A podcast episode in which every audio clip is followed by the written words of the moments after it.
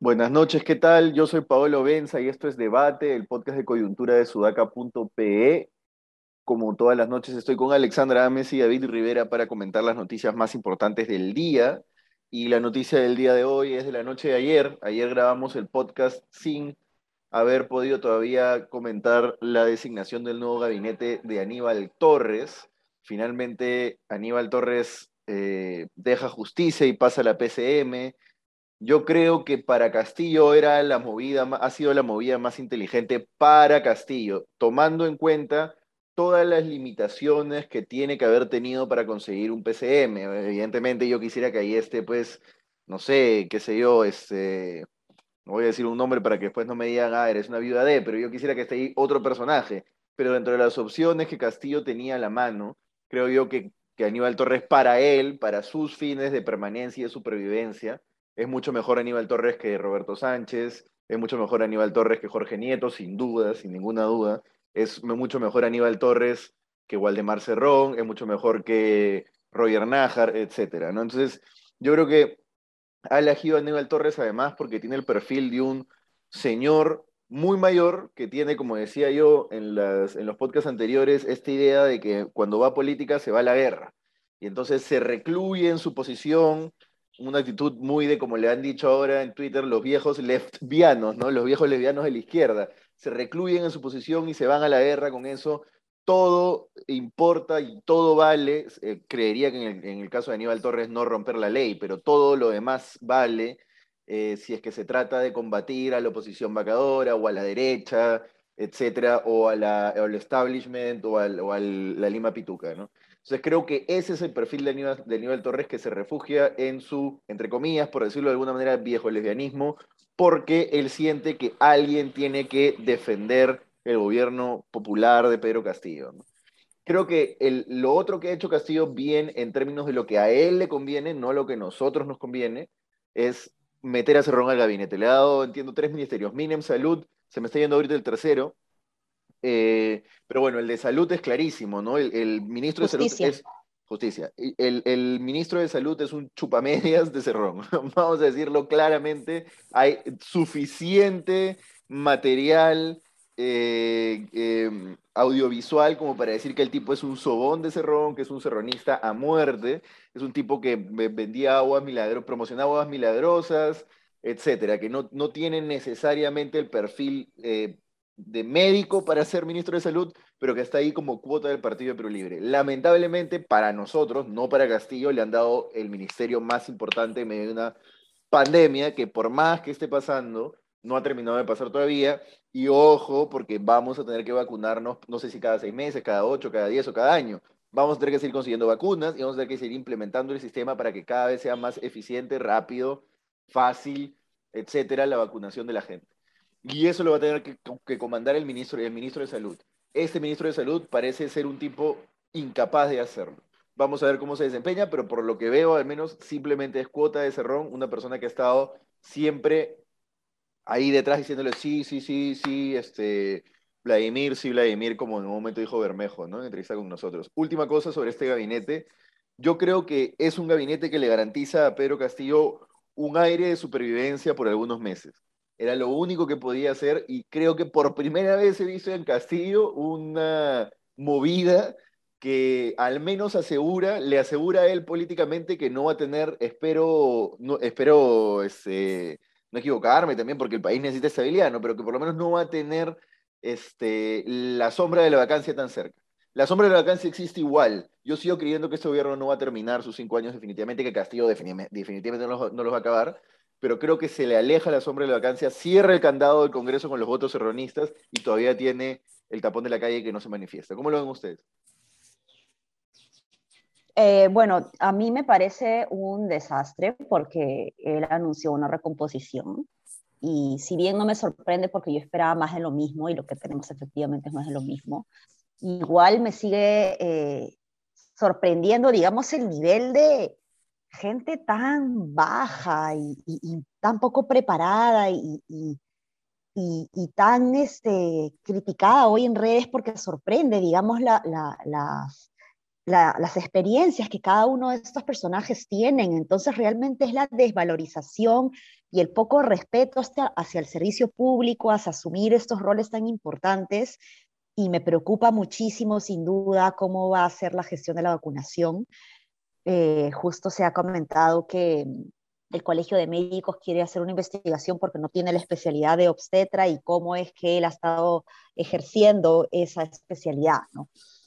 Eh, entonces es, es, como la consolidación ya de las mafias informales en el poder y mm, esto pues eh, me, me, da mucha pena, ¿no? Yo no creo, Paolo, que, que sea un gabinete este, eh, estratégico, digamos, para Castillo. Creo que Castillo ha cometido un error. Le permite ganar tiempo, eso sí, pero yo creo que ha firmado su sentencia de muerte Pedro Castillo con este gabinete. Pudo haber armado realmente un gabinete de ancha base que le permita crear un clima de gobernabilidad y no lo ha hecho porque no lo ha querido hacer. Em, a mí sí me ha sorprendido el gabinete, este, y bastante.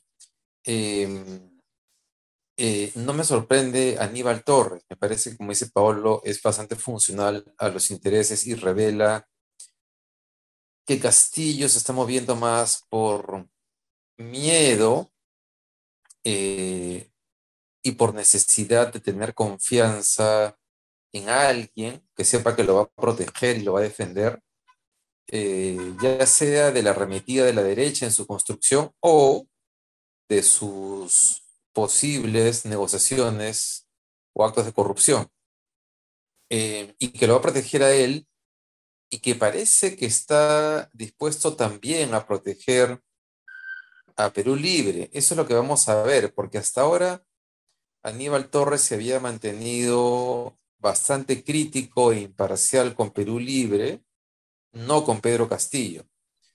Entonces vamos a ver qué rol juega ahora en eso. Lo que me ha sorprendido muchísimo es que se saque, que saque a su ministro estrella, al ministro con el 60% de aprobación. Eh, ya había sacado a Frank, que eso lo entendía más porque formaba parte de los caviares, pero era el segundo ministro con el mayor nivel de aprobación. Pero por lejos está Ceballos, de todos. Ceballos era, era el ministro. Entonces, que haya renunciado él para darle gusto a Cerrón, cuando a Cerrón lo podía calmar con el ministro del Interior, este, manejando la DIVIAC para sus investigaciones, con el de Justicia, este, y con el Eminem, eh, ya es una entrega, ya es una entrega que revela a, un castillo, eh, ¿cómo decirlo?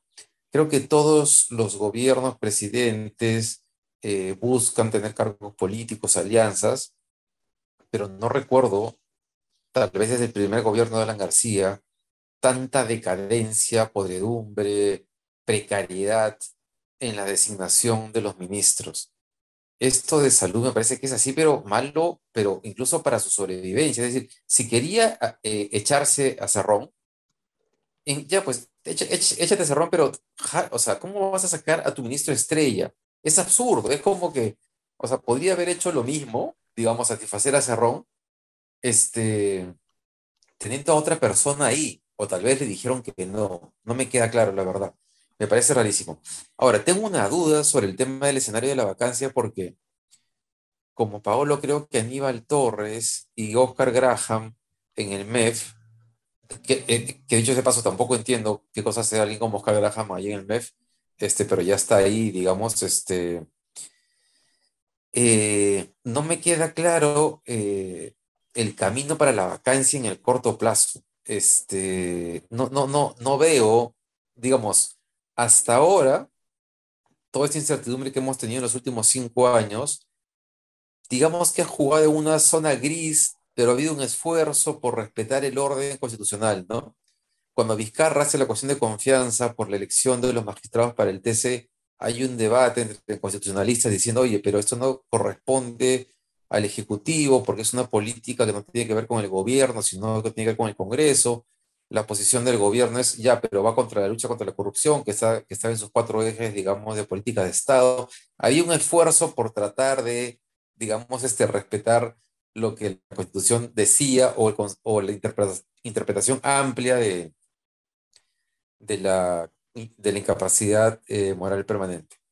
Pero ahorita Castillo, yo creo que ya nadie puede decir que no le corresponde que se vaya. No hay casi ningún opinólogo este, ni siquiera sus aliados, ya sus aliados políticos, ya, o sea, lo que fueron, digo, los caviares, ya también ya, ya perdieron, ya dice, ya este, este, ese tío tiene, que caer, pero no me queda claro cuál es el camino y sobre todo por lo que plantea Paolo, por, por los votos de Perú Libre, porque con este, con este gabinete logra mantener a su ala magisterial con él, más al ala serronista. Le ha dado el Ministerio de Agricultura al ala magisterial también, ojo. Entonces, o sea, la única forma de que Castillo caiga es que somos Perú y juntos por el Perú. Con, eh, con eso sí llega, ¿no, Paolo? ¿O me equivoco? No, no, no he chequeado los números de la, de la composición del Congreso. Yo lo chequeé pero, sí, eh, Tiene 32 de Perú Libre, 7 de Perú Democrático, 5 de Juntos por el Perú y 5 con Somos Perú. O sea, tiene 49 votos. No necesariamente tiene mayoría. ¿ah? Pero con pero creo tiene 39, Pero con Acción Popular, con algunos de Acción Popular, pues, o sea, la matemática sí da para que pueda tener la confianza. La confianza, la, no, no, la, confianza es otro tema, ¿no? Es la vacancia, creo. Sí, sí. Ah, la vacancia. Con la, eh, vacancia con, con la bancada de Perú 81 votos. Claro, con la bancada de Perú Libre, más, más la bancada de Bermejo y Valer, más juntos. 39. Está sobrado. Sí. Le faltan seis votos, le faltan. Pero por eso, si el Perú Libre y Perú Democrático suman 39. Así es. Entonces, claro, lo que tendría que pasar es que Juntos por el Perú y Somos Perú Así que es momento de vacar a Castillo. Sí. Y ese va a ser un proceso difícil. Exacto. Exacto. Eso va a pasar, eso va a pasar eh, de, todas maneras, eso es lo que va a terminar pasando. Vamos a ver. Yo también creo. Ahora vamos a hacer matemáticas que ya fuera de este podcast para el próximo podcast saber exactamente cómo está, porque yo, yo creo que con el candado que tiene ahora de la bancada de Bermejo y la bancada de Cerrón más la bancada más el ala magisterial de esa misma bancada están, porque Azurín, Azurín de Somos Perú no, no, no se va a alinear a Somos Perú ahorita. Desde, Lo va a defender a Castillo. No, no, no se va a alinear a Somos ah, Perú. No, se va, no se va a alinear a Castillo ahorita, ¿no? Ya. Eh, bueno, eso. Entonces ahí veo, ahí, veo lo difícil. Ahora es terrible porque estamos con un gabinete realmente de una precariedad tremenda. Y, hay un tema, ¿no? Que se vienen también las elecciones regionales. Entonces los congresistas de Somos Perú, los congresistas de Juntos por el Perú que representan a otras regiones, tienen que rendir cuentas a su población y ahí sí este, van a verse forzados, digamos, a ver qué deciden, ¿no?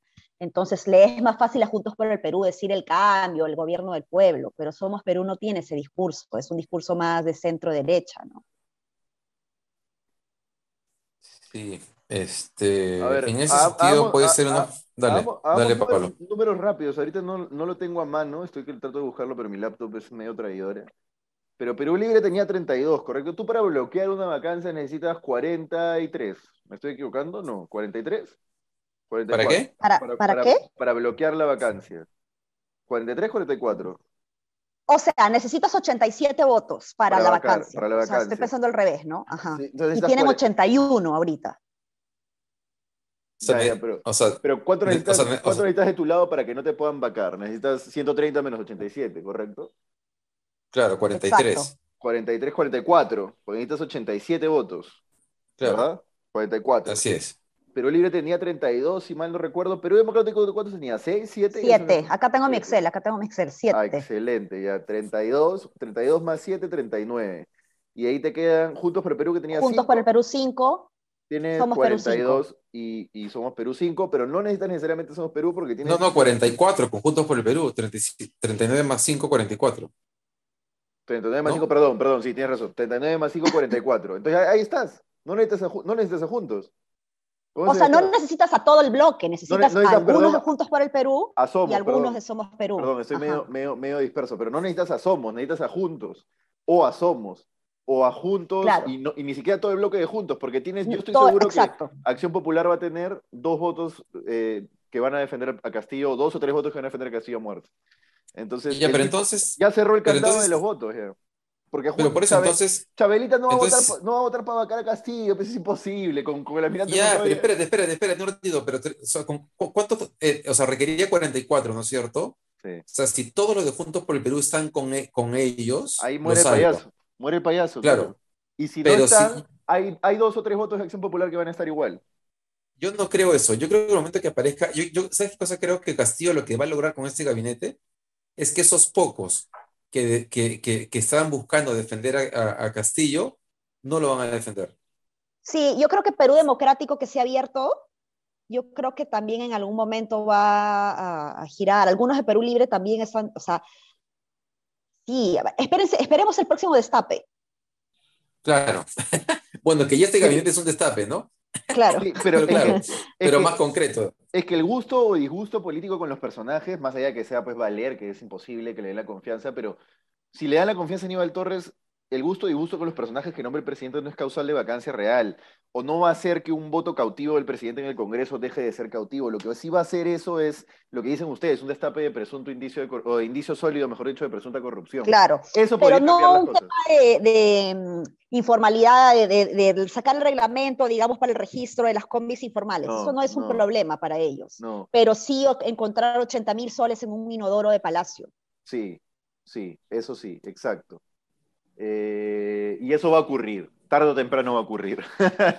no tengo ninguna duda, ninguna.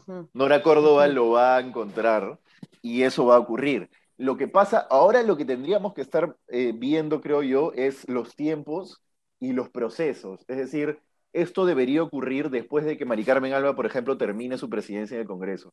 Y el Congreso debería preocuparse de poner a un presidente en alianza de bancadas de oposición que no sea ni fujimorista, ni Avanza País, ni Renovación Popular, y que sea un presidente, eh, o que podría incluso ser de estas bancadas, quizás Avanza País podría tener un ala que podría, que ser aceptado, pero que sea un presidente que genere consensos y que la gente acepte que el tipo asuma la presidencia. No Mari Carmen Alba, ¿me dejo entender?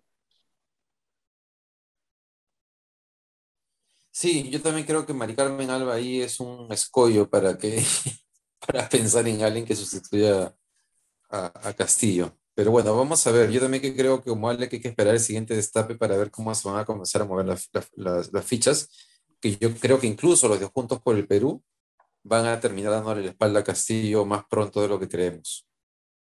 Claro. Sí, bueno, veamos. No lo sé. Yo, yo creo que Sigrid Bazán no va a votar con Roberto Quiabra y que Chabelita no va a votar con el almirante Montoya. A Susel Paredes sí la veo votando con, Montoya, pero no a Chabelita. Quizás la vida me termine enseñando lo contrario. En Perú puede pasar cualquier cosa. Sí, pues bueno. Este, salud. Oye, y eh, luego hay, ot- hay otro joyón en justicia, ¿no? Bueno, ahí tenías una discrepancia tú respecto a que el pata había, eh, había defendido a... ¿Quién había defendido, Pablo? El, el nuevo ministro de Justicia. A un violador. A ver, déjame acá, tengo una noticia. A un violador, efectivamente, efectivamente. Eso es. Este, eso es, a un, a un violador, ¿no? Eh, y además había pedido su, además, más allá de defenderlo, había pedido su liberación. Ese Bueno. es el otro joyón. Ojo, ojo, yo ahí sí, a ver, suena horrible decirlo, pero alguien eh, acusado de violación un proceso de violación tiene que tener un abogado. y ese abogado no se convierte inmediatamente en una persona incapaz de ocupar un cargo público o de elección popular, creo yo, ¿no? El abogado está haciendo su chamba. No es que el violador sea menos, menos mala, menos, menos miserable como persona, ni, ni, ni más inocente, ni nada, pero el abogado, su chamba es ejercer una estrategia legal o implementar una estrategia legal para que su defendido tenga los mayores beneficios, digamos, ¿no? Para, para que, y todo, dentro, todo ello dentro del marco legal, por supuesto, y dentro de los cánones de justicia, pero el abogado tiene que defender, ¿no?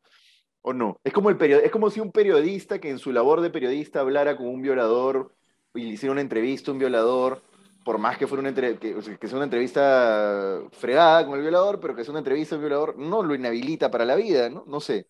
O que estoy errando. Mientras estamos, no, ahorita comento lo que quería decirte es que mientras estamos hablando hay un anuncio que estamos grabando antes de las seis y media, obviamente, y a las seis y media va a estar la primera conferencia de prensa del Consejo de Ministros. Vamos a ver, vamos a ver Qué miedo. cómo, claro, porque Aníbal Torres frente a la prensa puede Sí. ser, va a ser difícil. Este, Aníbal Torres va ahí a. Bueno, en fin, vamos a ver cómo, cómo lo. Un periodista inteligente lo puede picar, ¿no? Así es. Este, sobre lo que decías, yo creo, yo creo que sí, yo creo que este, eh, creo que es este, entendible y quiere defender a quien quiere, pero creo que eso no implica que pueda ser ministro. Este, sigue tu actividad privada, si quieres defender a narcos, defiende narcos, este, pero no seas ministro, pues, o sea, o sea, es como que Nakazaki tiene todo el derecho a defender a todos los cuestionados por corrupción en el Perú, pero no podría ser ministro, porque inmediatamente, o sea, estaría clarísimo que no es, que, o sea, que no es una persona que tiene la idoneidad este, necesaria para ser un este, eh, ministro. Eh, no sé, este, eh, ahora también es cierto que César Landa está prestándose para una cosa así. Oye, y la otra, Paolo, que nos está pasando, es la ministra de la Mujer, ¿no? Eh, digamos, nadie esperaba, porque Qué creo que raro además había, y porque además creo que había justamente posteado algo luego de la- del, del, del nombramiento del, del, del gabinete Valer, ¿no? En contra del gabinete, tirándose encima. Este, ahí Rocío Silva Santisteban ha puesto un post en Twitter tratando de sostener, eh, ¿no? De, de sostener la, a la ministra diciendo que, que tal vez se aceptó o que aceptó el cargo porque sería más peligroso que entrara alguien no alineado con la importancia de las políticas de género, la protección de la mujer, poblaciones vulnerables, y que de alguna manera ella sostiene eso, ¿no?